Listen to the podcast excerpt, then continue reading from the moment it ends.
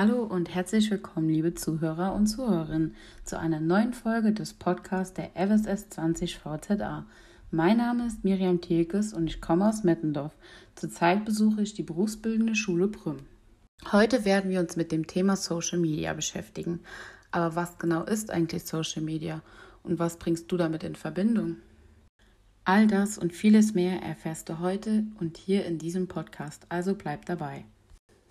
Ich weiß ja nicht, wie es euch dabei geht, aber ich finde es ein sehr heikles Thema mit viel Diskussionsstoff. Was meint ihr? Also ich persönlich muss ja zugeben, dass dieses Social Media mich ziemlich beeinflusst. Man merkt gar nicht, wie wichtig es uns doch im Unterbewusstsein ist und auch ein klein wenig abhängig macht. Man möchte immer dabei sein, immer up to date, ja nichts verpassen, schon gar nicht den nächsten Trend. Oder wie steht ihr dazu? Was bedeutet eigentlich der Begriff Social Media? Social Media beschreibt Webseiten und Apps, über die Nutzer Inhalte kreieren, teilen und sich vernetzen können. Ein zentrales Merkmal von Social Media ist unter anderem die Interaktivität. Online-Plattformen wie Instagram, Facebook, Twitter, YouTube oder Snapchat sind in der heutigen Medienwelt sehr von Bedeutung. Social Media macht es uns möglich, ständig mit Freunden oder anderen Personen in Kontakt zu sein, um beispielsweise Bilder, Kurznachrichtigen oder Videos zu teilen. Social Media ist heutzutage nicht mehr wegzudenken, besonders im Jugendalter, aber auch viele Unternehmen profitieren davon. Viele Menschen vertreiben einen Großteil ihrer Freizeit auf Social Media Plattformen. Dennoch gibt es viele Menschen, die kein Social Media nutzen und dies auch bewusst meiden. Benutzt du Social Media und hast du schon mal über die Gefahren nachgedacht? Kommen wir aber nun zu den Vorteilen von Social Media. Durch die Vernetzung mit Menschen aus allen Lebensbereichen ergibt sich die Chance, sich mit anderen Betroffenen auszutauschen oder aus ihren Erfahrungen zu profitieren. Durch die sozialen Bindungen, wie sie durch die Vernetzung von Freunden, Familienangehörigen oder Arbeitskollegen entstehen, fühlen wir uns anderen Menschen sehr nah, auch wenn sie kilometerweit entfernt sind oder in einer anderen Zeitzone leben. Sich mit anderen auszutauschen kann das Wohlbefinden um Vielfaches verbessern. Warum? Weil wir wissen, dass wir nicht alleine sind und dass wir unsere Probleme und Bedürfnisse mit anderen teilen können. Weitere Vorteile sind unter anderem die Reichweite von Social Media, dass man einfacher in Kontakt bleiben kann, mit sozialen Netzwerken ganz schnell Anschluss findet, eingeschlafene Freundschaften wiederbelebt und online viele Meinungen einholen kann. Mit Sicherheit gibt es noch viele weitere Vorteile. Aber nun kommen wir erstmal zu den Nachteilen von Social Media. Überlege einmal für dich, ob du schon schlechte Erfahrungen mit Social Media erlebt hast. Wenn ja, wie schlimm war es für dich und was hast du getan, damit du es bewältigt hast? Insgesamt werden fünf Bereiche genannt, die durch den Einfluss von Social Media negativ beeinträchtigt werden.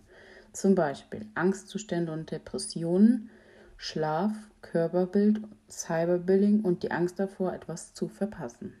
Ich habe mich für euch im Internet schlau gemacht und bin auf die RSPH-Studie Royal Society for Public Health gestoßen. Die Zahlen für Angstzustände und Depressionen bei jungen Menschen sind in den letzten 25 Jahren um 70 Prozent gestiegen. Social Media kann depressive Gefühle verstärken. Dies wird unter anderem damit begründet, dass Social Media auf verschiedenste Ebene ein unrealistisches Bild der Wirklichkeit zeichnet. In der RSPH-Umfrage wurden knapp 1500 14- bis 24-Jährige nach dem Einfluss von Social Media auf ihre psychische Gesundheit befragt. Die Umfrage bezog sich auf die Social-Media-Plattformen Facebook, Twitter, Snapchat, YouTube und Instagram. Bezüglich der Auswirkungen auf das Körperbild schneidet die App Instagram gefolgt von Snapchat am schlechtesten ab. YouTube ist die App, die den Jugendlichen am meisten Schlaf zu rauben scheint. Besonders die Handynutzung unmittelbar vor dem Zubettgehen wirkt sich sehr negativ auf den Schlaf aus. Wie Studien zeigten, liegt dies unter anderem an dem LED-Licht. Dies blockiert die Hormone, die für die Müdigkeit und Schlaf verantwortlich sind. Cyberbullying. Sieben von zehn Jugendlichen haben schon selbst einmal Cyberbullying erleben müssen. Von allen Social-Media-Kanälen passiert dies am häufigsten auf Facebook. Cyberbullying kann verschieden aussehen.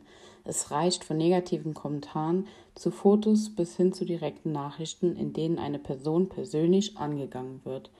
Je mehr Zeit ein Jugendlicher auf Social-Media-Netzwerken verbringt, desto eher hat er das Gefühl, etwas zu verpassen. Kommen wir nun zum Mobbing auf Social Media. Wo fängt es an und wie weit kann es gehen?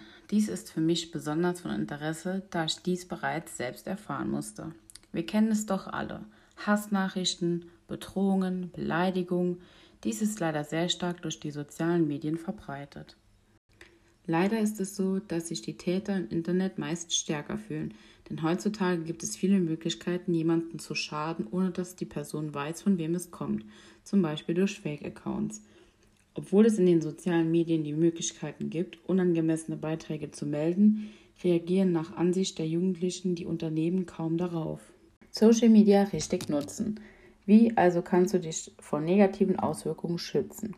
Damit sich die Nutzung von Social Media nicht negativ auf dein Leben, deinen Alltag und dein Wohlbefinden auswirkt, solltest du ein paar grundlegende Dinge beachten.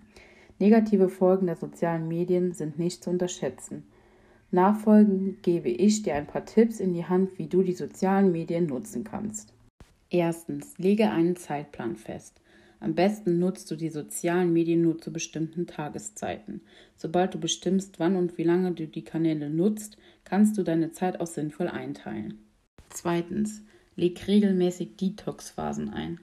Klingt zunächst merkwürdig, ist aber äußerst effektiv. Regelmäßig eine Fastenpause einzulegen kann sehr wirksam sein, um sich wieder neu zu fokussieren und sich auf das Wesentliche zu konzentrieren.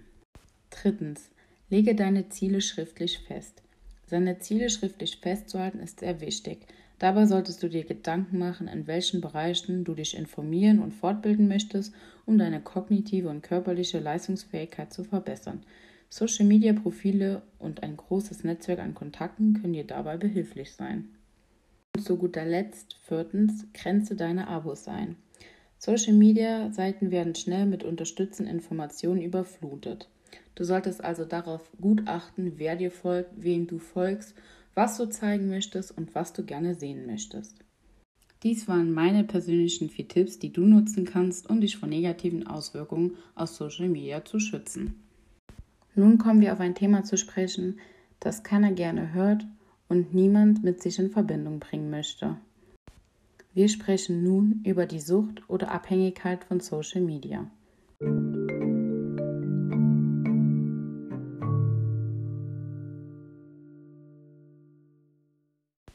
Woran merke ich eigentlich, dass ich süchtig oder abhängig von Social Media bin? Folgende Punkte können dir bei der Selbsteinschätzung helfen. Erstens, Betroffene können sich schwer vorstellen, einige Tage ohne Social Media zu verbringen. Zweitens, ein virtueller Kontakt ist oft wichtiger als der reale Kontakt. Drittens, die Stimmung verändert sich, wenn man bestimmte Social Media Apps nicht nutzen kann. Und viertens, man spielt die Zeit, die man mit Social Media verbringt, vor anderen Menschen herunter. Dies sind typische Anzeichen einer Social Media Sucht oder Abhängigkeit. Nun, was kann ich jetzt gegen diese Social Media Sucht oder Abhängigkeit tun? Ein paar Tipps meinerseits. Man sollte sich Rückmeldung aus dem Umfeld einholen und darüber sprechen. Die Meinung von außen und offene Gespräche helfen oft sehr gut, die eigene Situation besser zu beurteilen. Zweitens. Benachrichtigungen abschalten. Ein erster wichtiger Schritt, um Abstand zu Social Media zu finden und Ruhe in den Alltag zu bringen, ist das Ausschalten der Benachrichtigungen. Und zu guter Letzt kommen wir zu drittens, die Apps deinstallieren. Wenn das Abschalten schwierig fällt, kann man die Social Media Apps natürlich auch deinstallieren. Dies ist natürlich ein dramatischer Weg, dennoch ist es das letzte Mittel, was hilft. Wie denkst du nun zu Social Media? Mein Fazit: Social Media kann von großem Nutzen sein, wenn man es mit der Nutzung der sozialen Medien nicht übertreibt. Social Media bietet eine Füllmenge an Informationen. Nicht nur für uns persönlich, sondern auch für Firmen. Nicht zu vergessen die Vorteile, die eine ständige Vernetzung von Usern und damit verbundene Kommunikationsmöglichkeit bietet. Meine persönlichen Tipps, man sollte immer auf den Tageskonsum von Social Media achten und einen richtigen Weg für sich finden. Man sollte allgemein keine Vorurteile haben gegenüber Social Media und man sollte immer daran denken, dass es verschiedene Blickwinkel gibt, egal ob Jugendlicher oder Erwachsener. Das war's heute mit der Podcast-Episode der FSS 20 VZA mit dem Thema Social Media. Lasst mal gerne ein Like da, wenn es euch gefallen hat. Bis zum nächsten Mal, eure Miriam.